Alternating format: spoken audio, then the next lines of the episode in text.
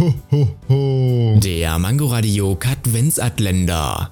Warum existieren eigentlich Schaltjahre?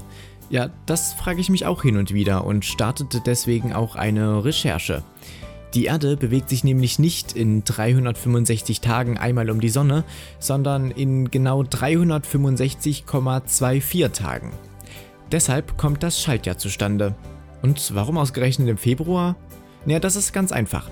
Denn nach dem römischen Kalender war Februar der letzte Monat im Jahr und deshalb auch ein perfekter Platz, um einen weiteren Tag einzubauen.